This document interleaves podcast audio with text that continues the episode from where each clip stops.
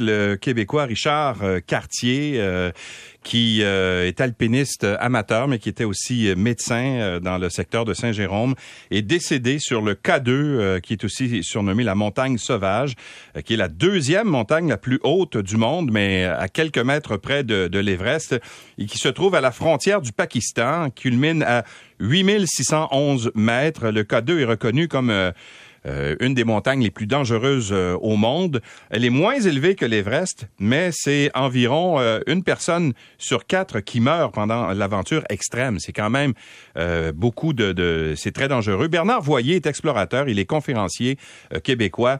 il a gravi lui le mont Everest il y, a, il y a quelques années de ça. donc il connaît bien les dangers que ça représente. Bonjour Bernard Voyer. Bonjour.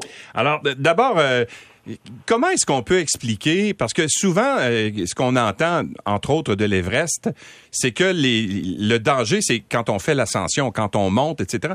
Là, de ce qu'on comprend de cet accident-là qui implique euh, Richard Cartier, c'est qu'il était en train de redescendre la montagne.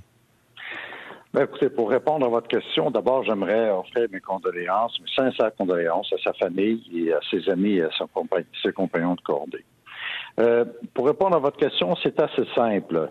C'est lorsqu'on est en très haute altitude, on atteint ce que l'on appelle la zone de la mort. Je ne sais pas si les alpinistes ont atteint cette zone-là, c'est-à-dire qu'au-dessus de 7600, 7800 mètres, le corps se dégrade, il n'y a plus aucun moyen de s'habituer, de s'acclimater à cette raréfaction d'oxygène. Ce qui fait que quand on va jouer là-dedans, qu'on soit en train de monter ou descendre, ça ne change rien. Mais dans leur cas, moi, avec ce qu'on sait, parce qu'on ne sait pas grand-chose, mais avec ce qu'on sait, ce qui m'inquiète un peu, c'est qu'ils ont dit qu'il y avait eu deux très, très fortes et grandes journées précédemment à leur décès. De 16 heures d'ascension, c'est énorme, là. C'est énorme.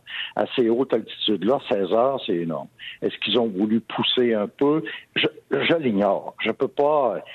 Toutefois, je ne mets pas en, doute les capacités, les connaissances médicales et scientifiques du docteur Cartier avec sa, formation médicale.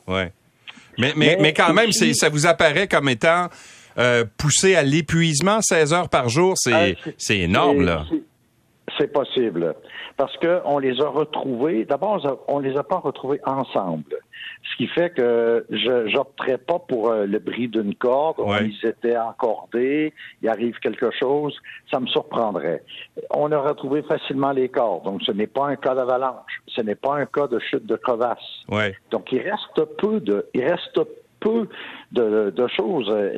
C'est sûrement un épuisement. On a voulu s'asseoir. On est on est au bord. On a, commencé à développer un édème pulmonaire, peut-être même un édème cérébral. Euh, c'est peut-être ça qui est arrivé. J'en sais rien, mais euh, mais à ces altitudes-là. Euh, vous savez, la, rareté de la raréfaction d'oxygène, c'est terrible là-haut, là, hein, à ces altitudes-là. Ce qui fait, ce qui fait qu'ils ont monté à 7000 mètres, c'est très, très, très haut, là, 7000 mètres. Là. Et en redescendant, même s'ils étaient à 6100 ou 6500 mètres, 6100 mètres, le fait d'avoir été à 7000 mètres, ça taxe l'organisme. Est-ce que c'était un peu trop? Je le sais pas. J'ai confiance en leur jugement. Docteur Cartier et son compagnon euh, ont fait d'autres euh, d'autres grandes expéditions. Ouais. Euh, je l'ignore, mais c'est peut-être ce qui est arrivé. Juste pour votre information, on nous a raconté que les deux hommes, les deux alpinistes, avaient atteint le camp numéro 4 qui est à 7600 mètres. Oui, donc euh, ils sont allés dans cette zone euh, de, la mort dont vous parliez tout à l'heure, Bernard Voyer. Donc ça veut dire qu'ils étaient taxés physiquement déjà. Ah, c'est énorme. Ouais. C'est énorme. 7600 mètres, c'est déjà que, que ce soit un sommet ou pas, atteindre 7600 mètres, c'est déjà un exploit. Ce n'est pas tous les tous les alpinistes sont capables d'aller là. Et puis, je, m'explique. La, Le fait de supporter la raréfaction d'oxygène n'a rien à voir avec sa forme physique. Si vous entendez des gens vous dire, oui, mais ils étaient en forme, c'est des marathoniens, ça n'a absolument rien à voir. Et je vais vous donner un exemple ou deux très bêtes. Euh, que vous portez, si vous portez des lunettes, si vous avez des, lunettes, des, verres de correction, que vous alliez au gymnase tous les jours, ça vous ramènera pas à la myopie. Oui, euh, je comprends. si vous avez le mal de mer, c'est pas en courant des marathons, des marathons ça va passer, c'est un problème d'oreille interne. Ce qui fait que quelquefois, il y a des, il y a des alpinistes qui ne peuvent pas supporter. Mais dans le cas de, du docteur Cartier, il est allé tout près, il n'a pas réussi, mais il est allé tout près du sommet d'Everest, ce qui fait que ça démontre qu'il avait une capacité de s'adapter à l'altitude. Mais ceci dit, il y a des alpinistes qui euh, ont été à des très hautes altitudes, puis les, les expéditions suivantes, ils ne sont plus capables. Ce n'est pas son jour, ce n'est pas sa semaine. C'est difficile à expliquer. En d'autres termes, vous avez réussi un jour à atteindre 8000 mètres. Ça ne veut pas dire que l'année d'après, vous allez réussir. Peut-être ça ne marchera pas l'année d'après. Bon, euh, Monsieur Voyer, si vous permettez, on va joindre François-Guy Tivierge, que vous connaissez euh, sans doute, là, euh, qui, qui, lui aussi a, comme vous, réussi le, sommet de l'Everest. Bonjour, François-Guy. Ah, je connais très bien François-Guy. Bonjour, bonjour, bonjour tout le monde. Expliquez-nous donc, François-Guy, la différence entre l'ascension par exemple, du K2 et l'ascension de l'Everest. C'est quoi la différence technique entre les deux? Ben, en fait, le, le K2 est, plus abrupt, euh, puis euh, il y, a, plus de risques de sérac, de chute de sérac, plus de risques de chute de roche et plus de risques d'avalanche parce qu'il est plus en pente euh, abrupte que, que le Mont Tout de suite là, euh, la, pente est, beaucoup plus abrupte. Et puis, euh, les, euh, les conditions météo au Pakistan sont plus difficiles à, à, repérer puis à, avoir une précision qu'on a quand on escalade le mont Everest. Alors ça, c'est un degré de difficulté supplémentaire, Bernard Voyer. Oui, ah, tout à fait. Le K2 est dans les montagnes. il y a, vous savez, il y a 14 sommets de plus de 8000 mètres dans le monde, principalement au Pakistan et, euh, et, au Népal, dans l'Himalaya. C'est de loin la plus difficile. Et je rejoins tout à fait François Guy, tout ce qu'il a dit. C'est une montagne qui est qui est plus difficile, même si elle a 240 mètres, 239 mètres de moins haut que l'Everest. Ouais. Montagne plus engagée. Et surtout, là, euh, François Vugui va me comprendre, le bottleneck, c'est-à-dire qu'il y a un passage juste en dessous des arêtes sommitales qui, est qui, qui demande un engagement euh, extraordinaire. C'est tellement dangereux. Donc, euh, voilà pourquoi on l'appelle la montagne sauvage. Même les Japonais l'ont appelé la montagne meurtrière. Puis, et j'ajouterais que l'Everest a toujours été beaucoup plus favorisé par le travail d'excellents Sherpas, puis qu'au euh, Pakistan, cette, montagne-là a souvent été euh, négligée. Euh, les, équipements, les corps des ancrages, on, pense au, décès de Serge Sureau, qui, qui est peut-être dû à, une faute au niveau des équipements. Puis quand on regarde le, aujourd'hui le, le K2, puis les expéditions K2 se, se reprennent depuis quelques années à, à inviter des Sherpas du Népal pour bien ancrer les corps, pour bien équiper les expéditions qui deviennent de plus en plus commerciales autour du K2. Donc, euh, il y, a, y, y, a, matière à amélioration au niveau des équipements euh, puis des, euh, des expéditions commerciales. Là, euh. mais, mais le cas de Richard Cartier, et, loin de là parce que il, voulait faire l'ascension du K2 dans un, style alpin, un style euh, très pur, en utilisant euh, aucun support d'oxygène, masque d'oxygène, puis il voulait non plus ne pas utiliser les Sherpas. Donc, il s'est comme euh, privé de, de, de, de, certains supports qui, qui, qui permettent d'atteindre le sommet du K2 de façon plus sécuritaire. Euh, une question que j'ai vue euh, hier passer, parce qu'il y avait des commentaires qu'on voyait entre autres sur Facebook, tout ça. euh, il y a des gens qui remettent en question le fait d'aller dans des endroits aussi dangereux. Euh, pourquoi au juste? Qu'est-ce qui pousse des gens comme vous, euh, François Guittivierge et Bernard Voyer, à gravir ces sommets-là dont on sait qu'il y a un risque pour, pour, la santé. Quand vous, il y a tellement de gens qui sont morts sur, sur l'Everest, entre autres, tout ça, vous le savez quand vous faites cette ascension-là, qu'il y a un risque pour votre santé, pour votre vie. Qu'est-ce qui vous pousse à faire ça? On commence avec euh, Bernard. Écoutez, c'est difficile à répondre. Je vous dirais que les alpinistes, on a toujours été traités de conquérants de l'inutile. C'est vrai qu'au sommet, on n'invente pas une voiture ou une nouvelle boîte de carton. Mais je vous dirais, M. Lacroix, que, ah, ce qu'il est plaisant dans la vie, à quelques occasions, de faire des choses inutiles. C'est un, c'est une recherche de liberté. Et même avec beaucoup de tragédies, il y aura toujours toujours des gens qui voudront s'approcher de la montagne, qui voudront lui toucher, qui voudront grimper ses glaciers, qui voudront euh, escalader pas à pas, totalement essoufflés, dans le seul but de lever les mains au-dessus de la tête et de toucher le ciel. C'est une quête qui est difficile à expliquer, mais c'est un sens profond de liberté et d'engagement et ça remplit une vie de forte émotion et c'est grandiose. Au sommet d'une montagne, François Guy l'a vécu tout comme moi. C'est grandiose, c'est extraordinaire. Il est vrai que c'est dangereux, mais c'est dans la préparation, c'est dans le jugement, c'est dans la sagesse. Ça demande de la sagesse pour faire de la haute montagne. Ça demande, ça vous demande d'être capable de renoncer en étant quelquefois si près du sommet. Ça, demande beaucoup de... Il faut, il faut laisser son ego au camp de base. Si vous montez votre ego dans votre sac à dos, c'est très risqué. François Guy, euh, est-ce que, est-ce que vous y pensez quand, quand vous faites des sommets comme ceux-là? Je sais que vous êtes au Pérou en ce moment, je pense, justement, en train de faire un sommet. Est-ce que c'est des choses auxquelles vous pensez? Ou vous vous dites à un moment donné, ça se pourrait, en faisant euh, ce, ce sommet, que je n'en revienne pas?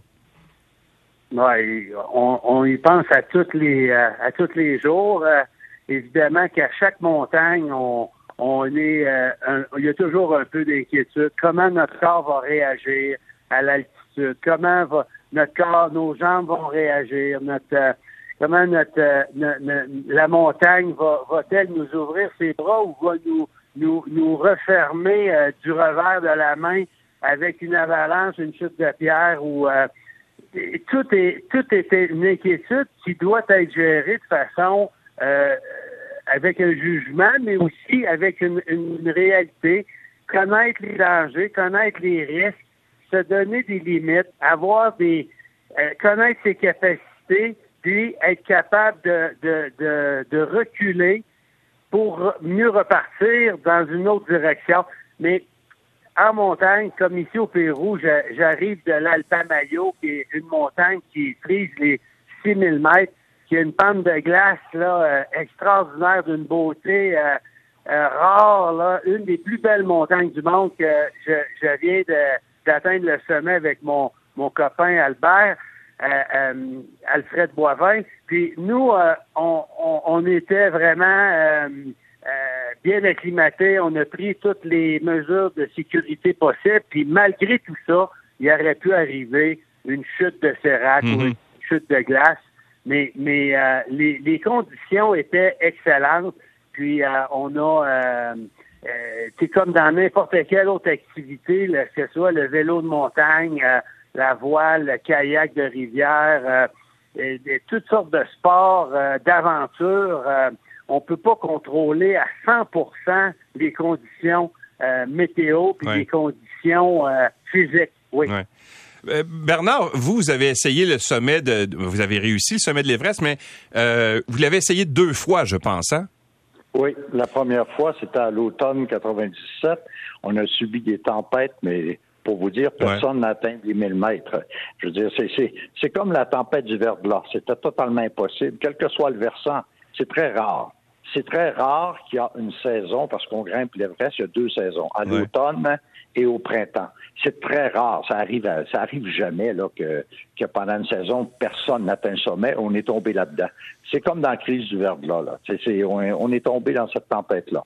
Et et puis euh, voilà, je, je suis redescendu et j'ai rebâti une autre expédition un an et demi ça demande beaucoup de patience et ça demande, comme le disait François Guy, on sait qu'il y a des risques, mais il faut euh, y mettre son expérience, mais aussi il faut connaître ses limites. Mhm. On n'est pas des surhumains. Mais la raison pour François Guy, tout comme moi, on n'est pas des surhumains. Nous aussi, on a peur. Nous aussi, on est fatigué. Nous aussi, on est essoufflé. C'est, il faut écouter, il faut se connaître. Non, mais je, vous posais cette question-là parce que ça se peut-tu qu'une fois qu'on l'a essayé, une, qu'on a fait une, première tentative, euh, que ça n'a pas fonctionné pour des raisons euh, de météo, euh, de mauvaises fenêtres de météo, de conditions, etc., qu'on prenne plus de risques la deuxième fois en se disant, mais là, là, je, là, je veux l'atteindre, etc., je vais peut-être me pousser encore plus loin. Est-ce que, est-ce que ben, ça, ça, peut être un risque? Ben, c'est une bonne réflexion, puis je vais vous donner un exemple.